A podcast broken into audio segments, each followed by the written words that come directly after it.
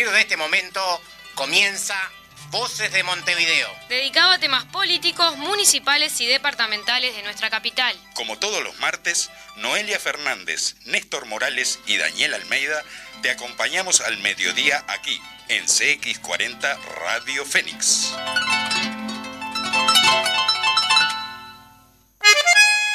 Audiencia de CX40, compañeros frente amplistas, comunistas de la departamental de Montevideo, tengan ustedes muy buen mediodía, programa número 34 de Voces de Montevideo, que bueno, tenemos mucha información, muchas noticias, así que vamos a, conversar, a comenzar a conversar con nuestro querido compañero Daniel. ¿Qué tal? Buen día, ¿cómo estás? ¿Qué tal, Néstor? Buen mediodía, buen mediodía de la audiencia. Programa número 34, el penúltimo de este año. Se nos fue, se nos fue el. Allá por mayo arrancamos. Arrancamos en mayo y, bueno, todavía estamos, todavía no nos han echado, así que es todo un, todo un logro que, llevamos. Este, Chinito, ¿te parece si arrancamos con alguna noticia, algún punteíto? Sí, antes que eso, Daniel, vamos a pasar el WhatsApp para que la audiencia se comunique ah, con nuestro programa. ¿Para, ¿Para qué se puede comunicar la audiencia, Daniel? Para, mira, pueden mandar saludos, hacer preguntas, eh, intervenir sobre lo que después aporten los invitados, para insultarnos, lo que quieran. O sea, estamos abiertos a todo. Se acepta por ahí el 092 41 1001. 092 41 1001. O si no, ahora en la página de Facebook. Ahí también, sí, durante la semana se pueden comunicar, dejarnos mensajes. La página de Facebook Voces de Montevideo así este, facilito, ¿no? O sea, no, hay como errarle. Se acuerdan de nuestro nombre y ahí sale la... Ah, bueno, ¿te parece entonces este, arrancás? Muy bien, arrancamos con las noticias en el día de hoy. Buena.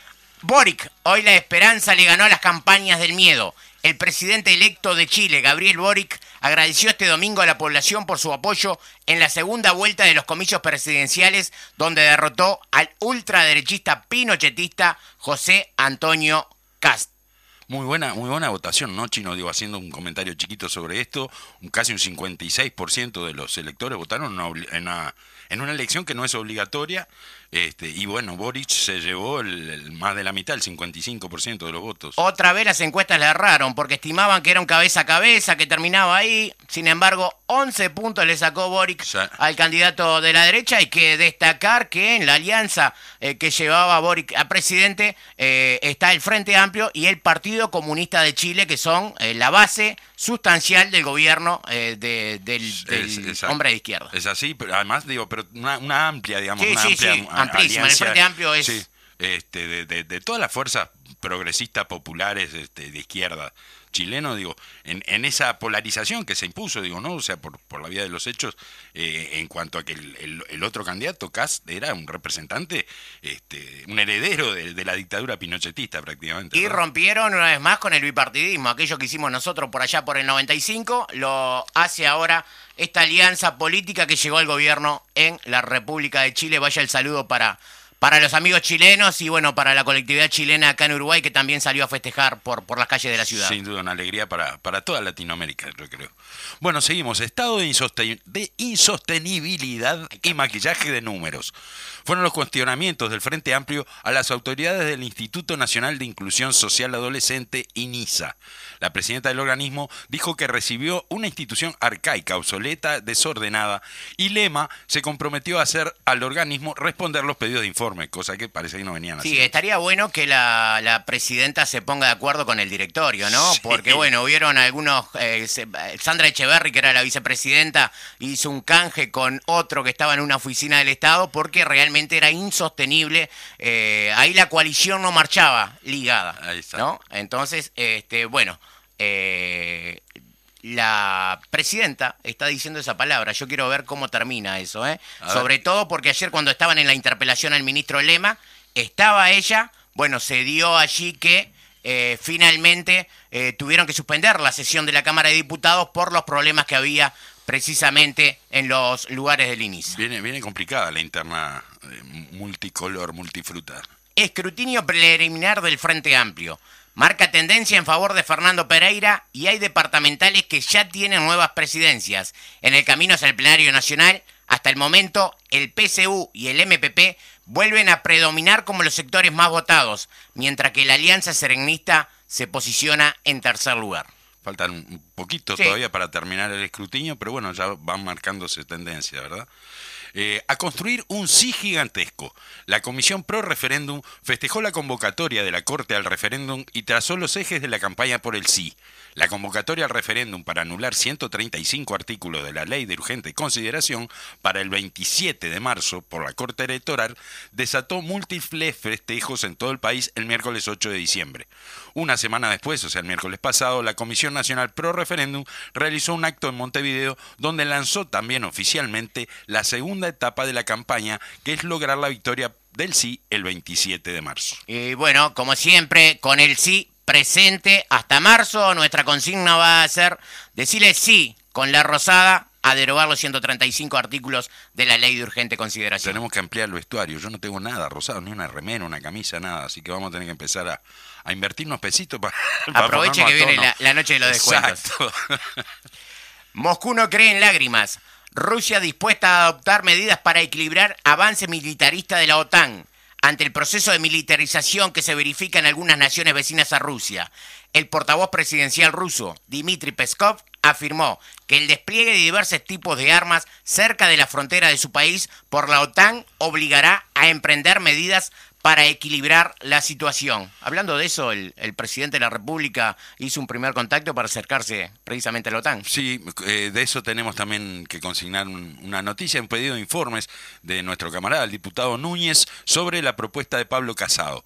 El diputado Gerardo Núñez, integrante de la bancada Unidad para los Cambios, envió un pedido de informes al presidente de la Cámara de Representantes, Alfredo Frati, como consecuencia de la información publicada por el medio El Español que replicó la diaria donde se detalla que el presidente del Partido Popular de España, Pablo Casado, se reunió con el presidente de la República, Luis Lacalle Pou, y le propuso que Uruguay y otros países de la región se sumen a la organización del Tratado del Atlántico Norte, OTAN.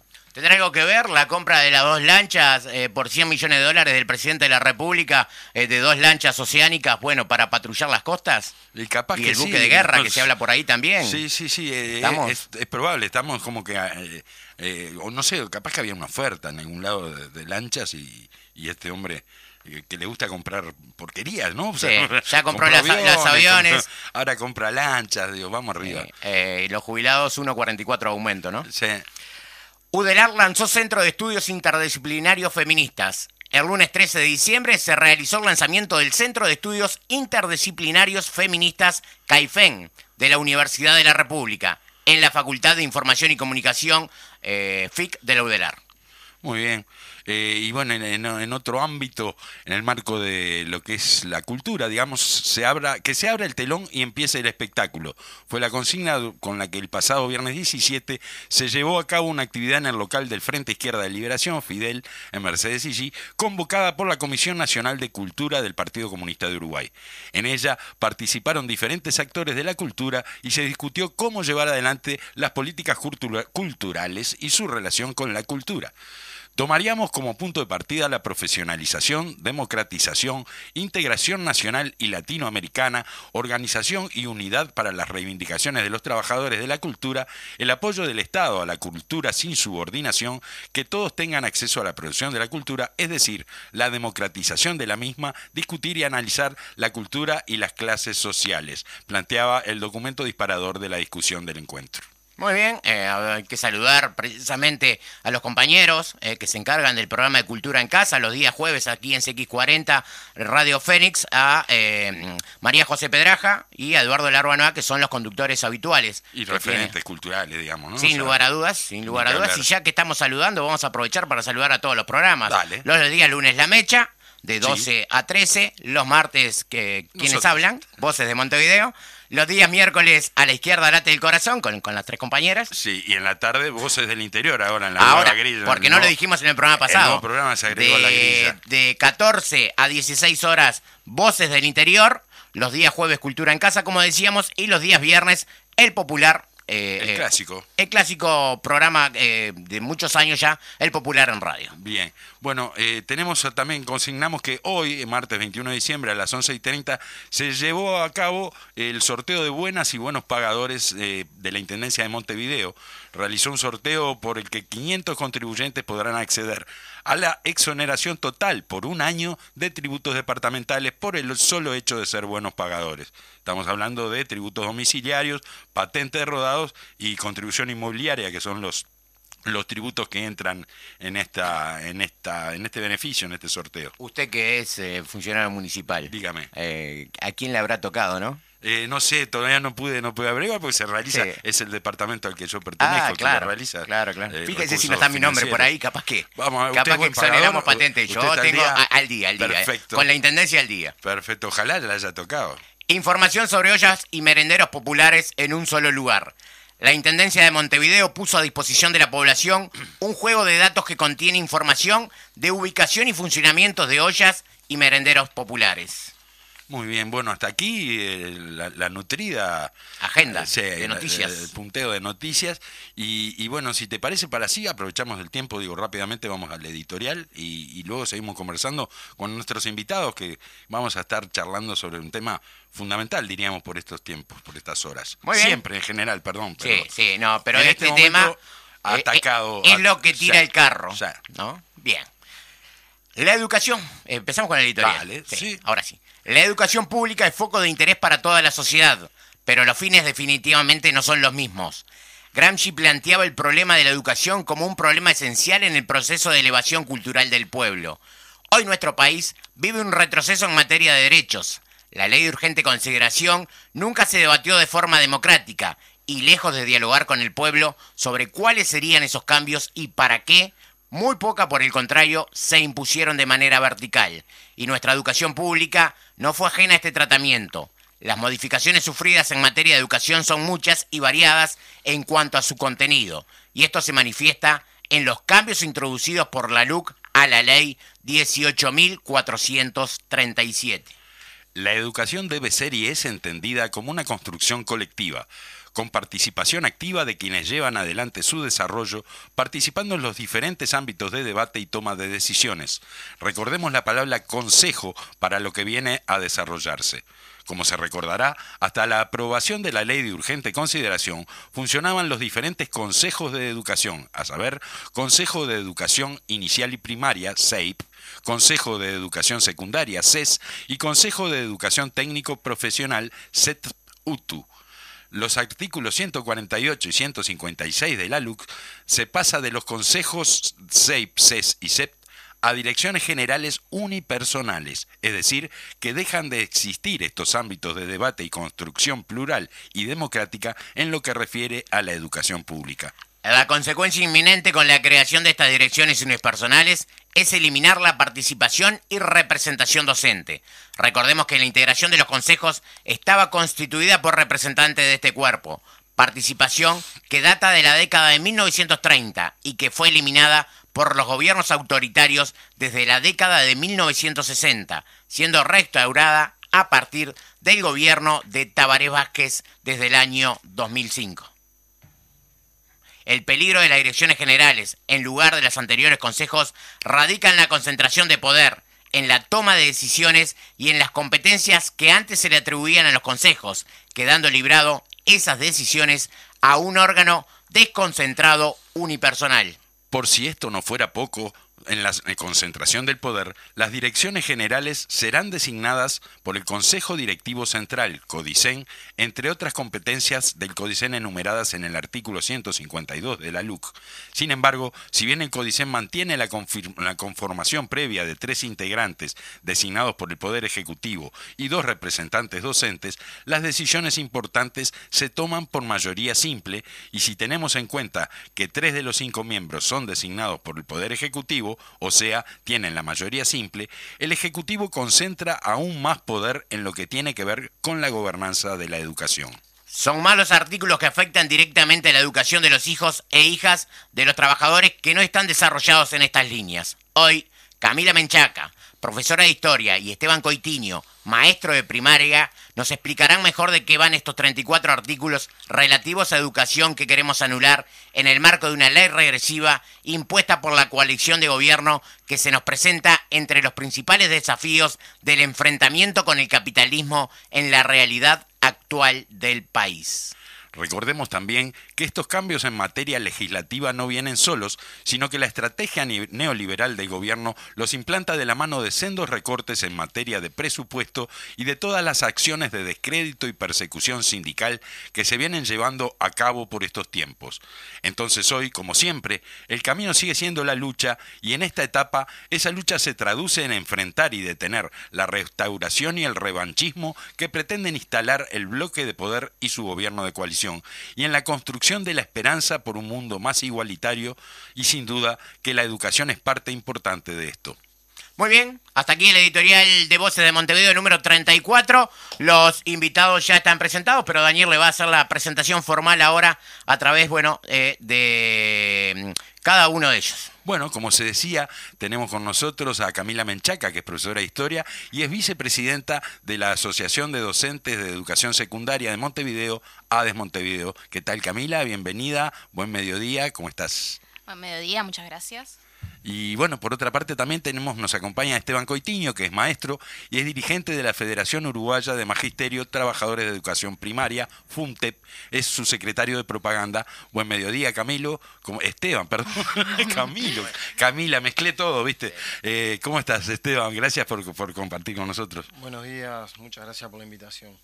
Bueno, el tema está planteado, eh, los 135 artículos de la LUC que tienen que ver con el tema en educación uno de los más golpeados, podríamos decir, con respecto a esta eh, mega ley que eh, impulsó el Poder Ejecutivo y que el Poder Legislativo terminó definiendo, Esteban. Bueno, en primer lugar, me parece que es muy importante, nos parece, porque son análisis colectivos, no, individuales, nos parece que es muy importante ver cómo efectivamente eligió eh, el gobierno de derecha, de coalición de derechas, cómo efectivamente eligió algunos caballitos de batalla con los que ya venía trabajando para defender este esta ley, este ómnibus ferrocarril, como se le ha llamado de distintas maneras, pero que se caracteriza por abarcar una cantidad de áreas estratégicas del Estado, principalmente, y modificarlas de forma muy profunda. Eh, entonces, hay dos ejes que eligió el gobierno para defender la LUC.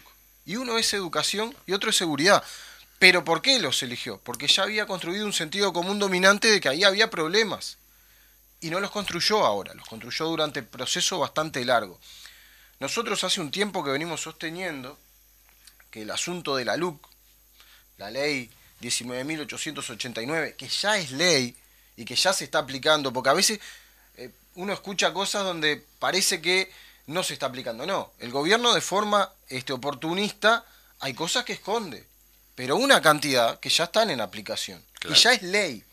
Después decidirá políticamente si le conviene o no, para ver si gana en el referéndum, hacer alguna cosa. Pero es ley.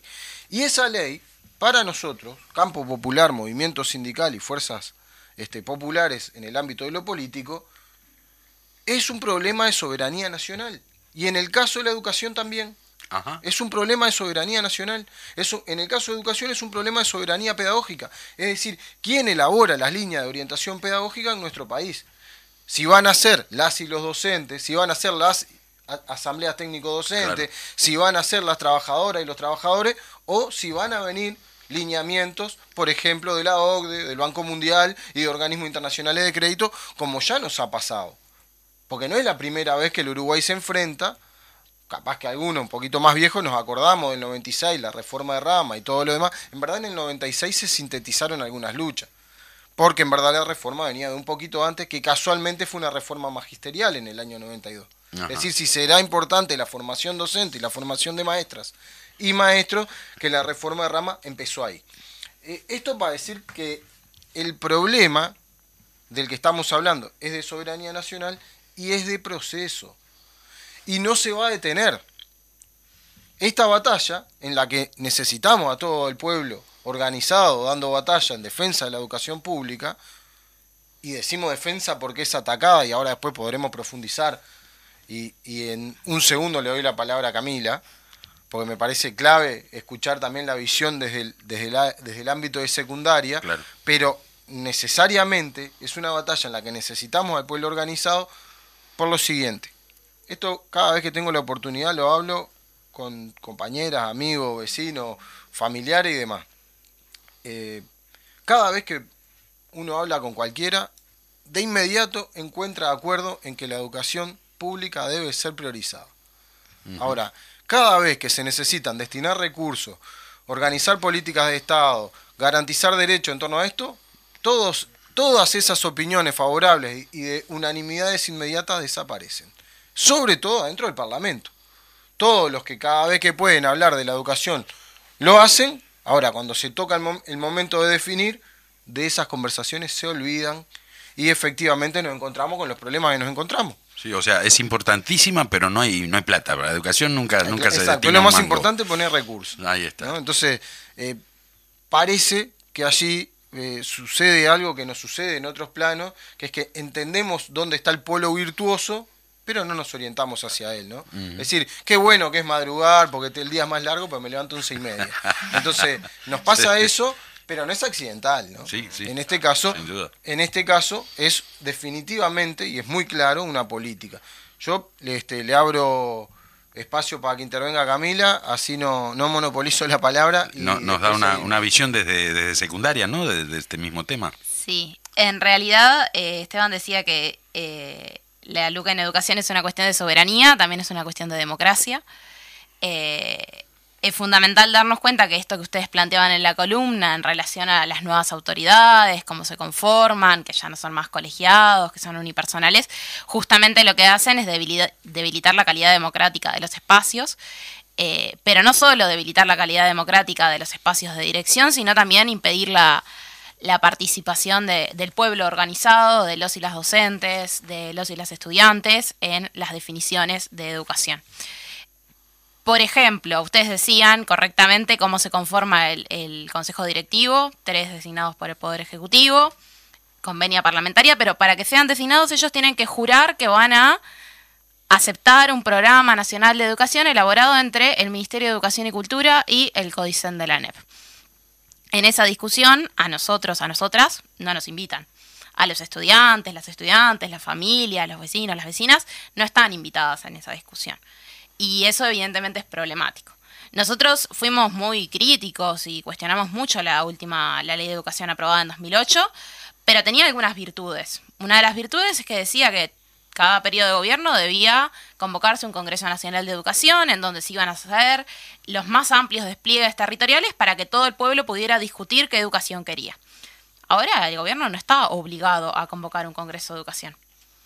Ni, ni muy conteste, digamos, ni con mucha y ganas, obviamente ¿no? ¿no? lo va a hacer. Entonces, ¿a quién le estamos dando la posibilidad de definir?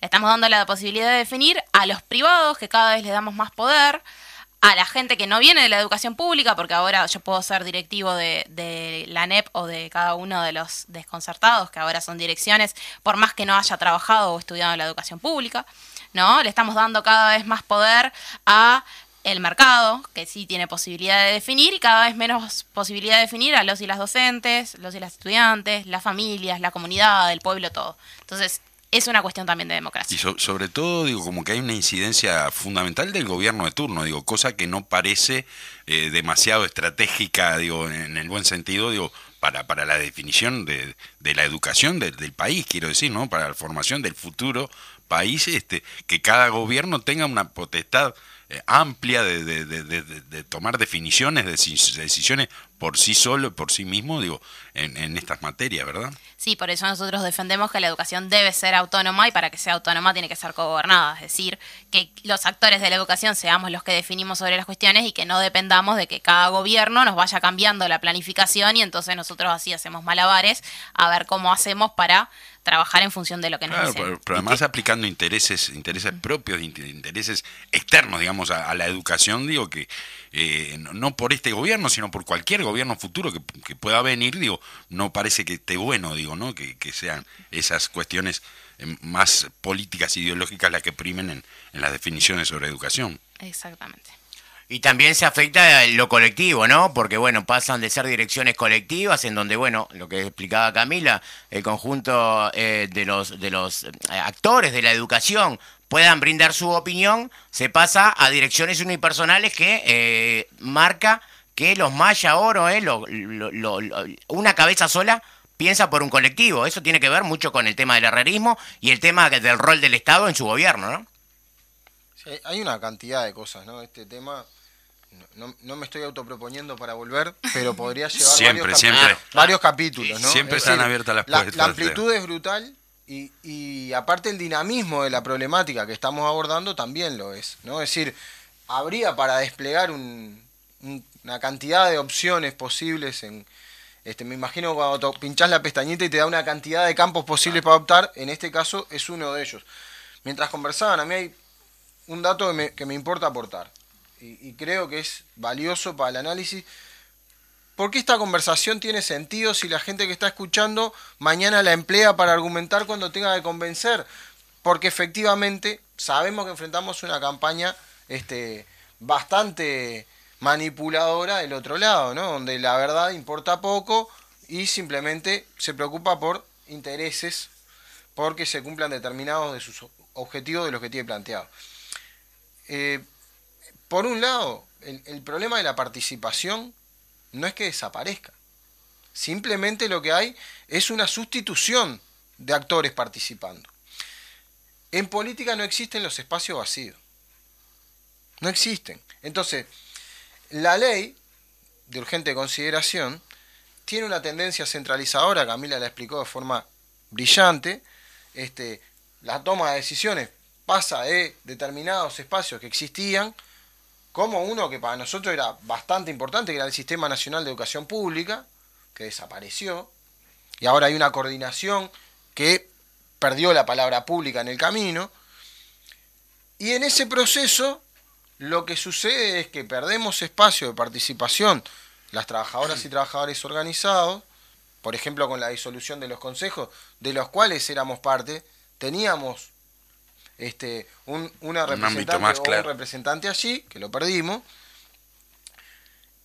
pero también perdieron espacio de participación, como decía Camila también, las y los estudiantes, pero ganaron espacios, y no pequeños, las instituciones de enseñanza privada.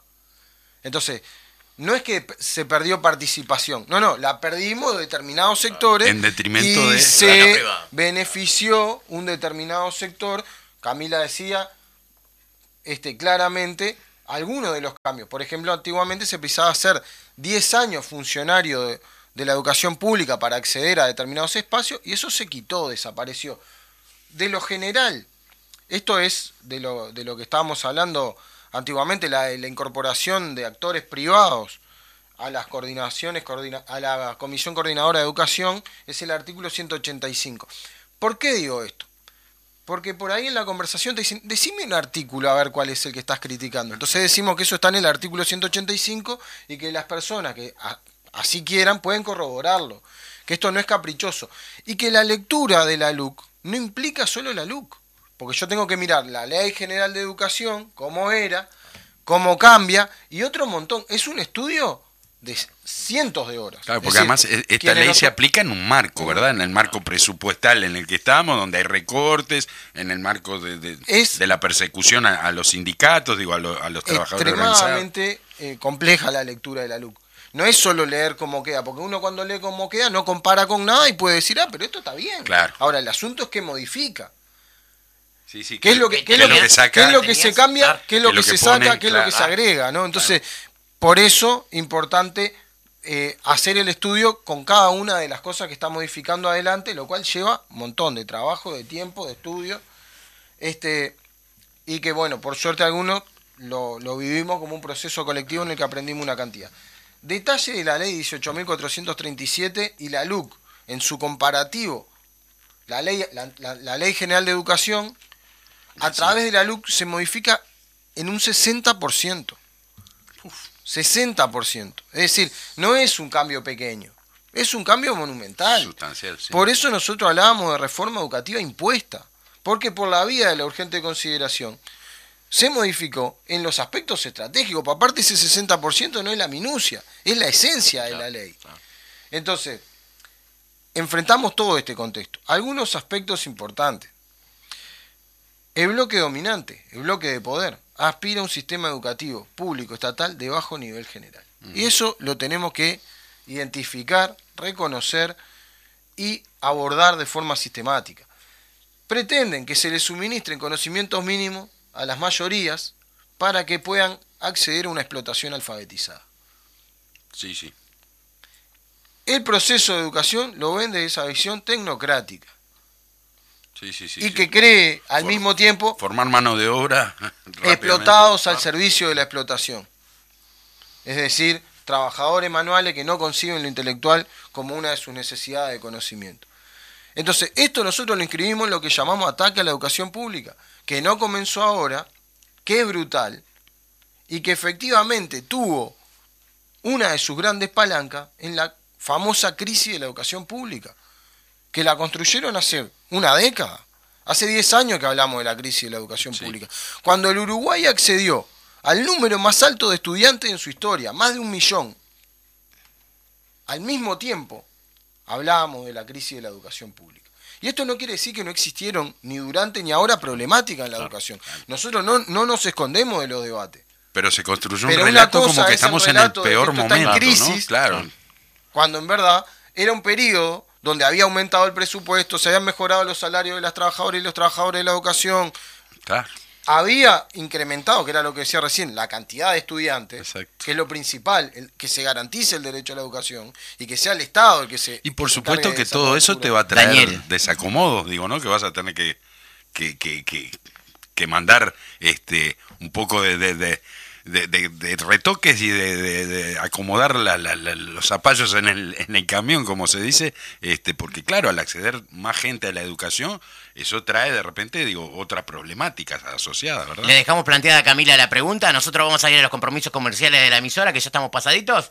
Y volvemos y seguimos hablando de los 135 artículos de la LUC en el tema educación y por qué hay que votar sí para derogar esta nefasta ley. Buen día, Federico, ¿cómo estás? El placer de saludarte y bueno, vamos a la tanda. Arriba, Fede.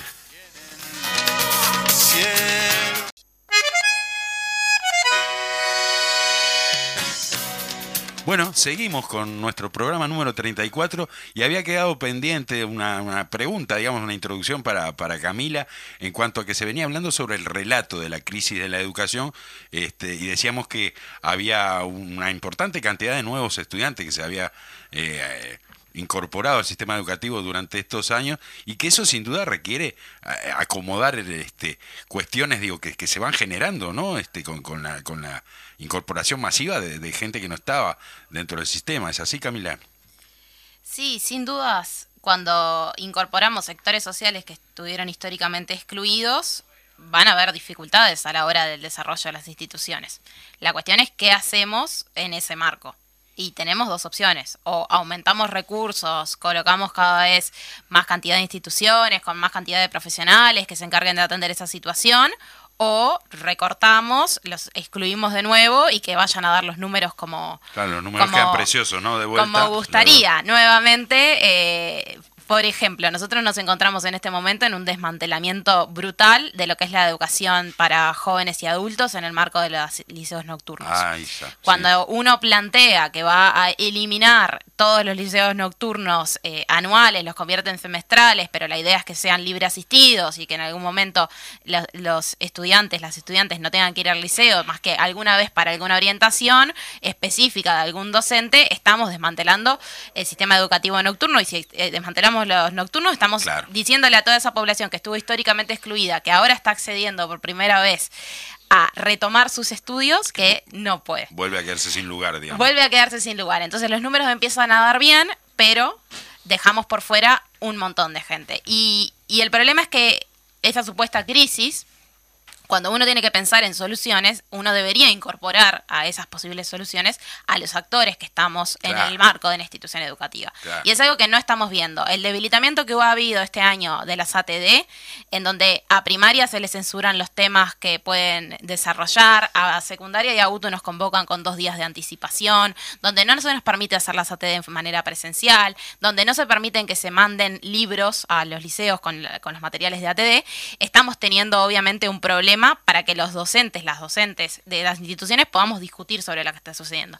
Y al mismo tiempo el gobierno te está presentando sus planes de educación en la prensa que no discutieron con nosotros y para los cuales pagaron miles y miles de pesos a actores privados, extranjeros, que son los que están pensando en cuáles son las soluciones para el sistema educativo uruguayo. Tremendo. Parece absurdo pensar que un extranjero, eh, formado quién sabe dónde, es el que va a solucionar mágicamente lo que hacemos eh, acá en Uruguay Ya- ya de- de y no le preguntamos a los docentes, ¿no? Claro, que capaz que sería como al primero que habría que Que preguntar. esa gente pueda tener una visión de, de la realidad educativa de nuestro país mejor o más clara que la que puedan tener los propios docentes que, que diariamente están involucrados en esto, ¿verdad? Es así. Eh, Esteban, sí. Ahí, ahí, ahí cortito. No, dale, dale. Ahí con lo de Vos no las- te, no te autocensures, nosotros con- te, con- te- te vamos a... con lo de a la- hacer- con- ahí volvemos con lo de la soberanía pedagógica. Ahí volvemos con la- Claro. lo de la soberanía y nuestra historia pedagógica.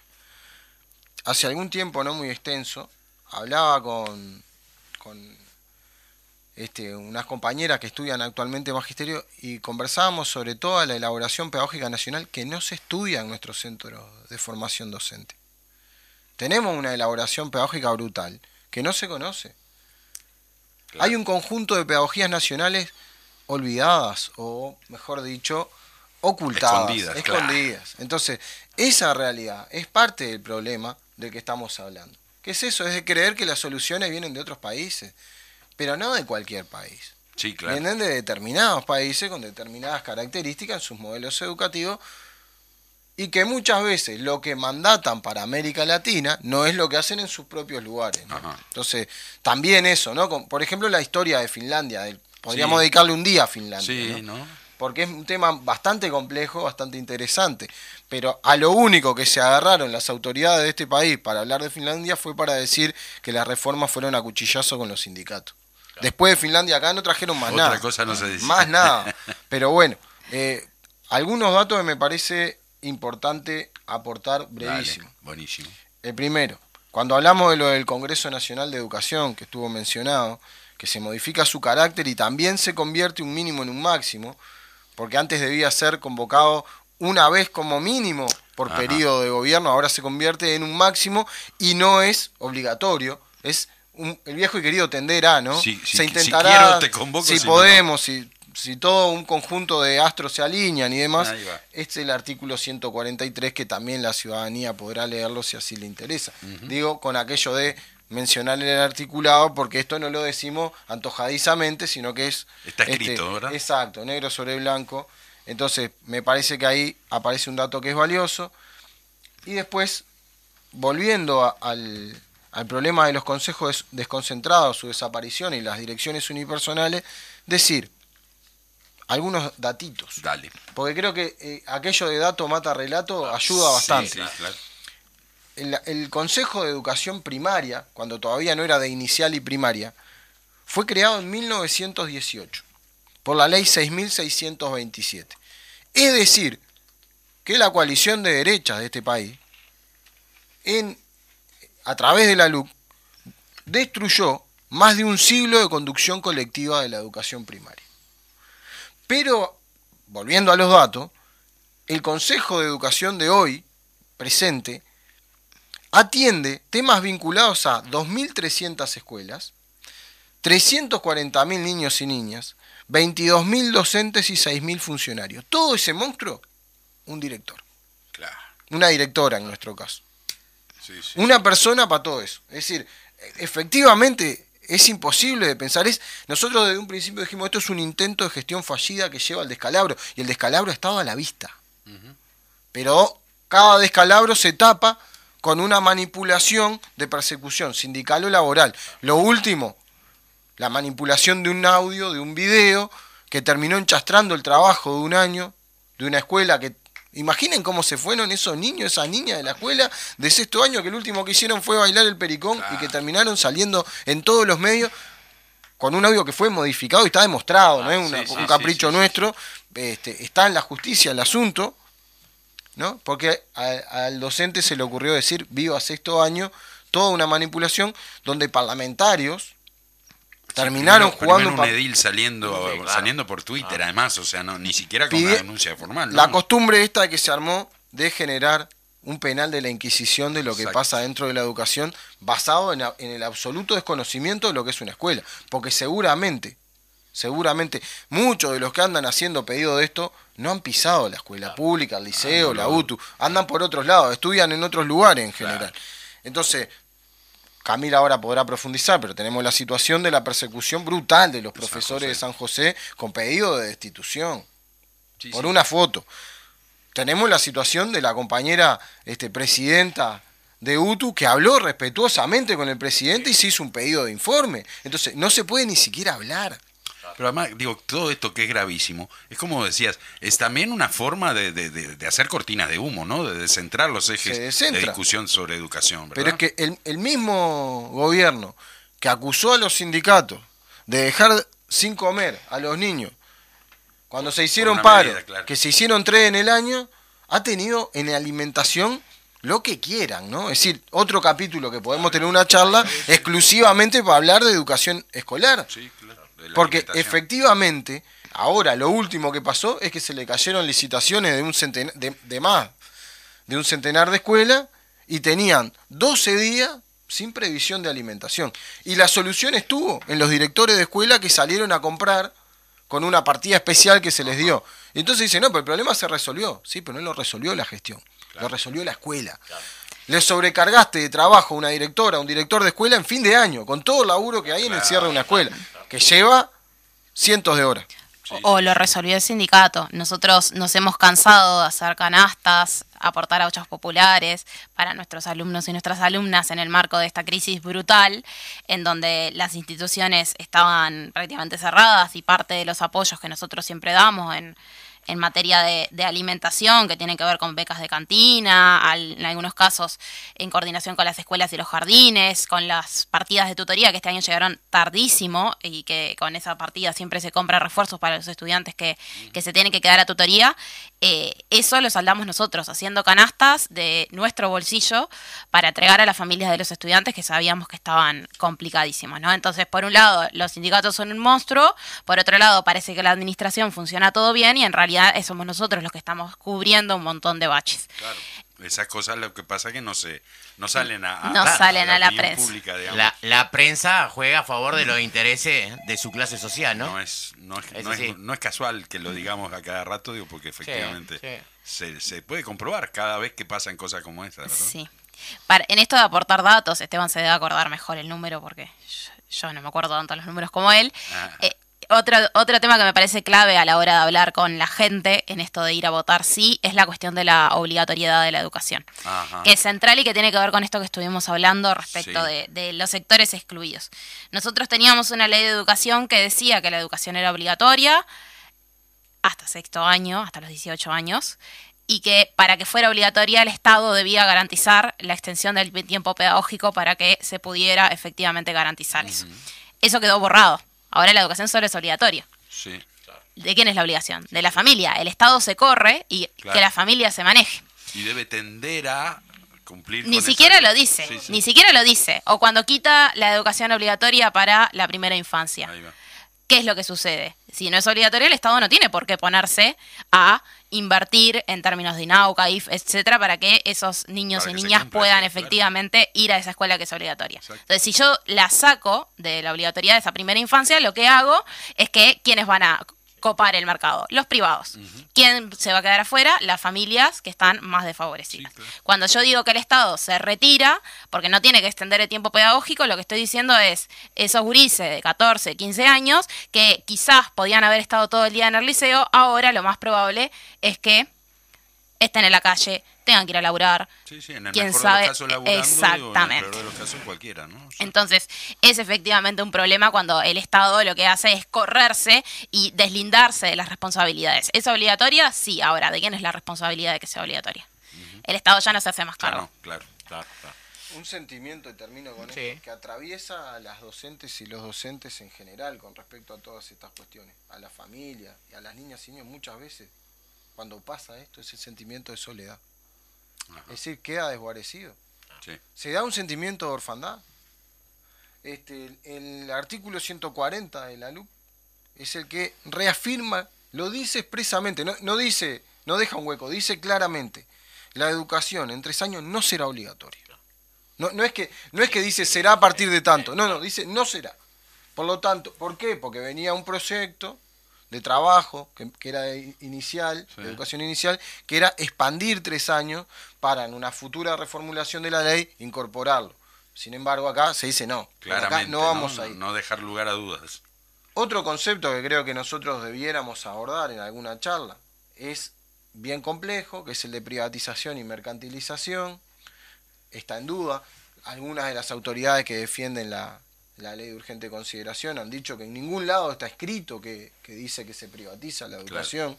Y obviamente eso es una conversación subestimando la inteligencia de los lectores, subestimando la inteligencia del pueblo.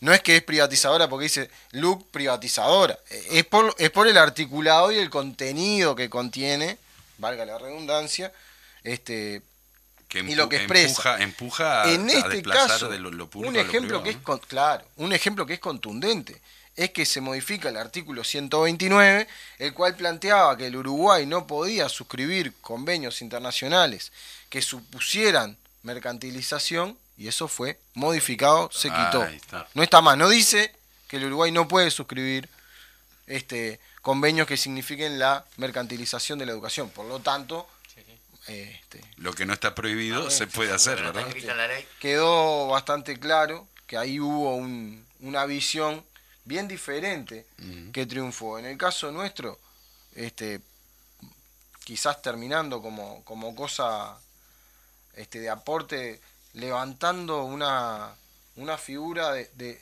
que unifica, que genera ciertas unanimidades. Este, qui- quisiera compartir una frase muy sencilla de Varela que dice que la ignorancia no es un derecho, es un abuso. Y creo que atrás de la LUC hay abuso. Por eso convocamos a votar sí, por eso convocamos a votar sí en defensa de la educación pública y para reafirmar lo que somos como país. Y por eso este, esta mención de Varela, ¿no? un, un símbolo de, un- de unidad de- nacional y de defensa de la, de la cosa pública, que es una tarea que tenemos no solo en la educación, Claro. porque acá seguramente ya han pasado compañeros de, de empresas del Estado o pasarán compañeros Sí, y compañeras de... Martes pasado estuvo los compañeros de FANCAP también hablando de- del proyecto privatizador que tiene. el Entonces, eso es un aspecto Son- que creo que... Son diferentes aspectos de, de un mismo De un, tema, exacto, Y están que- conectados. Y que va a trascender el referéndum, porque en el 2023 tenemos pensado el Congreso del Pueblo.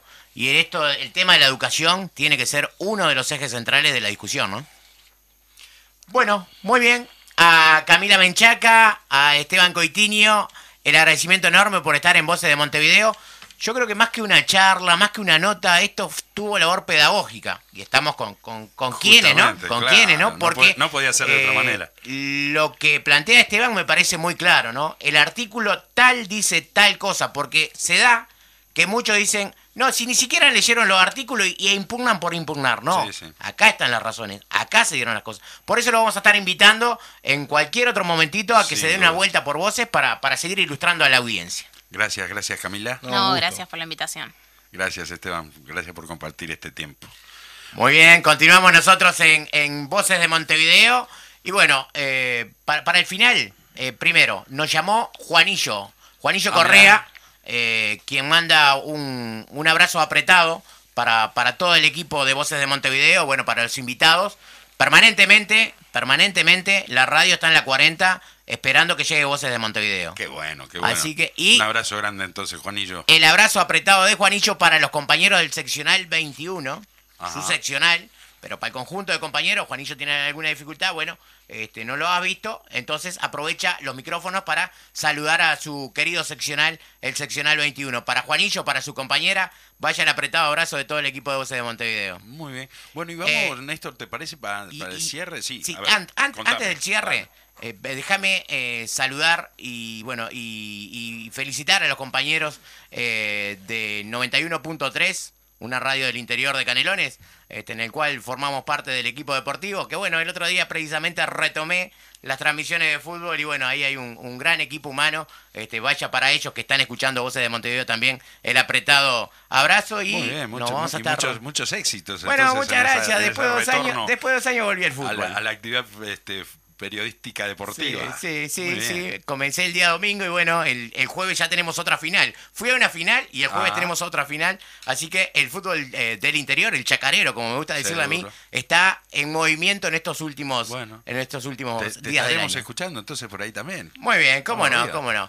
Así Este, que no, bueno. lo que te decía, digo, que había quedado, dejamos a propósito Sí. una de las noticias que teníamos en, el principio para este, complementarla, digamos, con, con un audio, porque bueno, el, el viernes 17 este, se, llevó a cabo un acto de homenaje a Nibia Sabalzagaray, docente que fue asesinada durante la última dictadura militar, y se eh, descubrió una placa recordatoria que fue allí colocada en, en donde funcionó la Brigada de, de Comunicaciones número uno, que es eh, hoy el servicio de material y armamento que está ubicado en Casaballe 6600. Bueno, y allí, este, además del descubrimiento de la placa, de, Sí. de una parte artística, digo que entre otros estuvo a, a Eduardo. Larranoa Nuestro con- compañero. con hermosos temas, pero sobre todo particularmente uno dedicado a Nibia y compuesto por quien fue este, un camarada de, de, de, de la- De su época de y su- que. amigo este, personal. Sí, claro, amigo Nibia, personal digamos.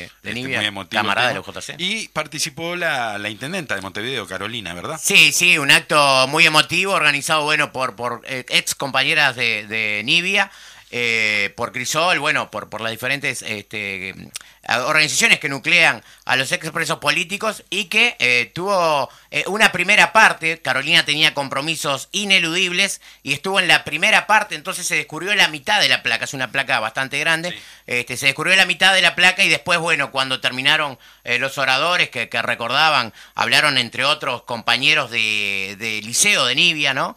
Este, bueno, cuando terminó todo eso, se descubrió la placa entera y allí quedó en, el, en, en comunicaciones número uno, ahí en la calle, en la calle Casavalles, por si alguno quiere ir, está en la vereda, cualquiera lo puede ver, este, se descubrió la placa. Y habló la intendenta de Montevideo, como bien decías, Daniel. ¿Qué te parece si escuchamos lo que decía precisamente eh, Carolina Cose en eh, la placa de reconocimiento a nuestra camarada Nibia Zabalzagaray? Dale, si, si Fede nos manda el audio. Queridas, queridas compañeras, queridos compañeros, en este día luminoso, en este lugar de horror, donde nos estamos una vez más, gracias a la fuerza de todos ustedes agrupando en este maravilloso día luminoso. Recuerdo que cuando estaba en, facultad, era muy jovencita, un día llegué corriendo a mi casa, se liberaban las últimas presas políticas, 1985. Llegué corriendo, agarré a mis hijos que tenían dos, tres años, no entendían mucho nada de lo que pasaba alrededor, me arrodillé, los puse frente a la televisión y les pedí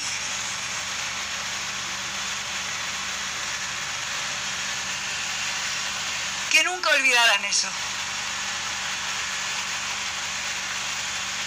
Y en ese momento me hicieron caso en mirar conmigo. Y muchos años después me dijeron que nunca habían olvidado ese momento y que no habían entendido mucho que pasaba, pero que sí se acordaban de mí arrodillada llorando y pidiéndoles que no se olvidaran.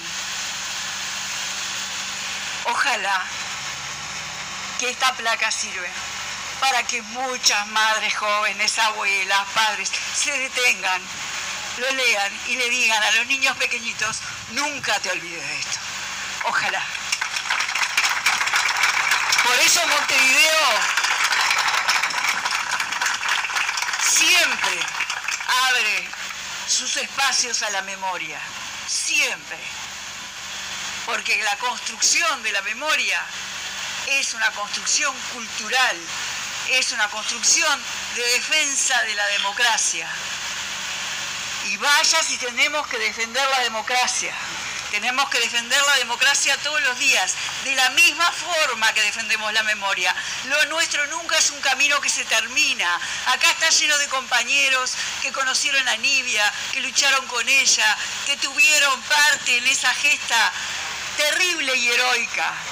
Y estamos muchos que no lo vivimos, pero que lo sentimos y sentimos que formamos parte. Y hay muchos jóvenes que también forman parte de la gesta que vendrá. Lo nuestro es siempre renacer, siempre continuar, pase lo que pase.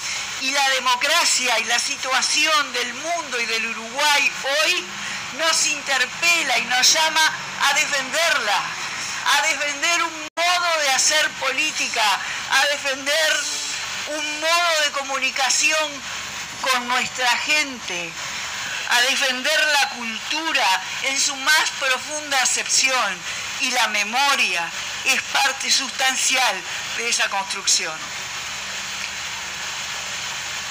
Este lugar, Nibia, su alma que está entre todos ustedes, que está entre los docentes, que está entre los estudiantes, que está entre las luchadoras y los luchadores, que está viva entre los trabajadores y las trabajadoras, se canta a sí misma. Yo no tengo mucho más para agregar. Simplemente decirles que pueden contar conmigo. Pueden contar conmigo. Y con un enorme equipo que está tratando de hacer cumplir el rol histórico que Montevideo tiene que cumplir. pienso en Nibia, yo no la conocí, pero me resulta muy difícil, me, se me saltan las lágrimas. Y quiero entender por qué. Me viene, me viene a la mente, me vienen otras cosas a la mente, me viene García Lorca, me vienen esas cosas. Su dulzura, su inocencia, su fragilidad y su valentía. Me viene como lirio cortaron el lirio, más hermosa su alma quedó. Muy bien, hasta aquí la palabra de la intendenta Carolina Cosa, Cose, muy emotiva, muy emotiva las palabras de Carolina, lo, sentía en el corazón como se estaba expresando Carolina, en el homenaje a nuestra camarada eh, Nibia Zabalzagaray, eh, de allá de la ciudad de Juan Lacase, ¿no? Ahí está. Bueno, Chino, nos quedamos sin tiempo. Se nos fue volando el programa. Este, yo en cartelera tengo un par de cositas más, nada más. El viernes 24 tengo que es Nochebuena y el sábado 25 el Día de la Familia, o Navidad. Digo. Así que bueno, solamente desearle felicidades a toda nuestra audiencia, a, nuestro equipo, a nuestros compañeros. Este, y, nada, este, darte también a vos la, posibilidad de, de, un saludo en este penúltimo programa del año. No, sí, simplemente, bueno, saludar a la audiencia, decirle que va a ser un verano caliente este verano va a ser al rojo vivo porque tenemos que convencer a nuestro pueblo de la necesidad de derogar estos 135 artículos de este proyecto eh, neoliberal, conservador, que nos quiere pasar por arriba, pero que el pueblo le va a demostrar, como ya lo hicimos con las firmas, como ya lo hicimos con las diferentes elecciones, que estamos capacitados para eh, seguir adelante en el proyecto que tiene eh, la mayoría de este país, que son los trabajadores organizados. Así que muy buen mediodía y nos estamos reencontrando el próximo martes. El martes que viene en el último programa del 2021. Gracias, Fede. Nos vemos, nos escuchamos. Viene amar a este Montevideo. Viene a amar, viene a amar, viene a amar a este Montevideo.